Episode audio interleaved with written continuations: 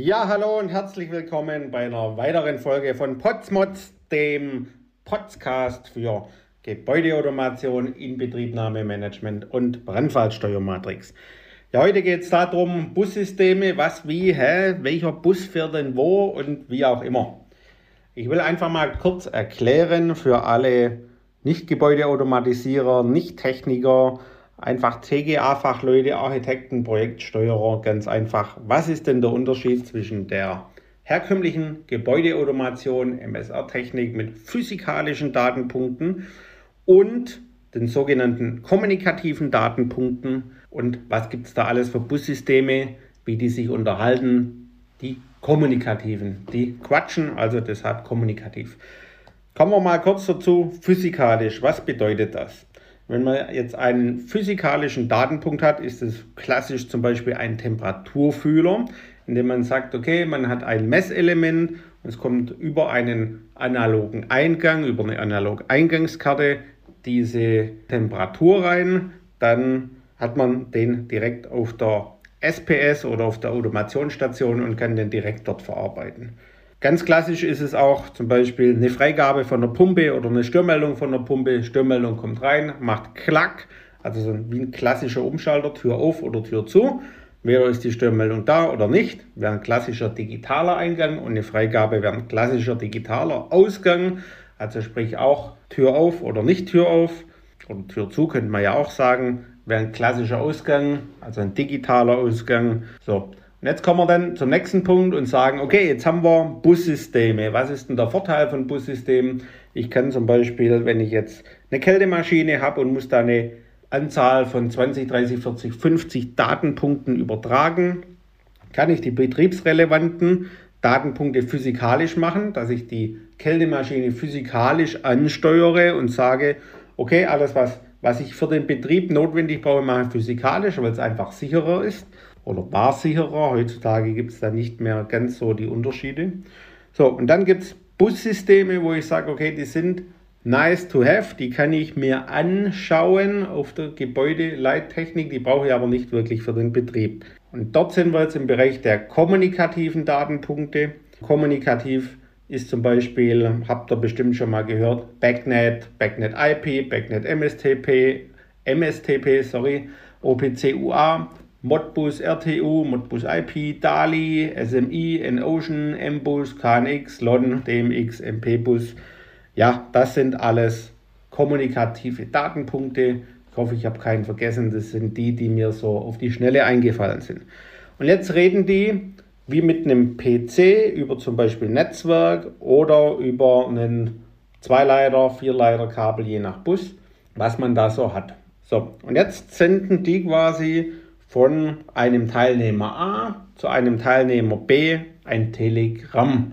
So kann man sich das vorstellen. In dem Telegramm steht vorne Hallo, das bin ich mit einer Kennung. Dann kommt der eigentliche Kennungstext und hinten kommt, wo muss denn das ganze Telegramm im Prinzip hin, beziehungsweise von wo kommt es, wo geht es hin, Inhalt, Abschluss. So muss man sich, so ist der Aufbau von so einem vereinfacht gesagt Telegramm. Ne?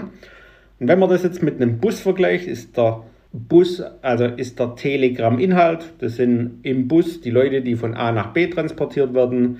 Der Bus ist im Prinzip das Package drumherum, das Medium, also sprich das Kabel, damit man dann weiß, von wo nach wo gibt es dann Fahrpläne und damit die auch wissen, damit nicht 100 Busse zur gleichen Zeit da sind und in den nächsten fünf Minuten keiner, gibt es dann im Prinzip dieses Telegramm, wer bin ich, von wo nach wo und diese Abstimmungen, wann darf welches Telegramm loslaufen und so weiter, das sind dann im Prinzip die Busfahrpläne. Und so funktioniert dann das Ganze vereinfacht übertragen in der Welt der Buskommunikation. Und jetzt gibt es natürlich dort Probleme, wenn man sagt, okay, Backnet ist nicht gleich Backnet, weil einer hat beispielsweise einen falschen Busfahrplan dabei. Dann der zweite sagt, ich will dorthin, habe die Zieladresse XY und der andere sagt, mit der Zieladresse fange ich aber nichts an, weil die Zieladresse, die ich standardmäßig eingegeben habe, die sieht bei mir so aus. Und dann verstehen die sich untereinander nicht. Das ist auch meistens und häufig, ohne über ein Protokoll zu lästern, bei Backnet so das Problem, dass man da nicht im Vorfeld, das kann man organisieren, dass das funktioniert, dass man im Vorfeld einfach nicht die klassischen EDE-Listen beispielsweise ausgetauscht hat, damit alle den gleichen Fahrplan haben, von wo nach wo wollen sie hin und zu welcher Uhrzeit. Und Thema Uhrzeit oder das alles hintereinander gibt es auch Themen, wenn der eine Busteilnehmer sagt, ich rede aber mit beispielsweise Geschwindigkeit 9600 oder 9200, der andere mit 38400, dann schickt der eine das Telegramm schneller los, das ist dann, also mit Verlaub gesagt 38400 ist jetzt kein Schnellbus, aber das ist schon ein schnellerer Bus wie mit den 9200 und der rauscht dann an dem vorbei und sagt, ich nehme dich mit und der andere kann aber mit seinen 9200 Baut gar nicht so schnell einsteigen. Deshalb ist es dort auch wichtig, dass man im Prinzip diese Themen abstimmt. So, und das war jetzt mal so ein kleiner Ausflug, auf was man alles dort achten muss, wie sowas in der Praxis denn funktioniert, was es für Bussysteme gibt und ja, gibt auch einen sehr schönen Blogartikel dazu, Bussysteme in der Gebäudeautomation, auch bei uns auf der Homepage unter www.buildingswatteam.de.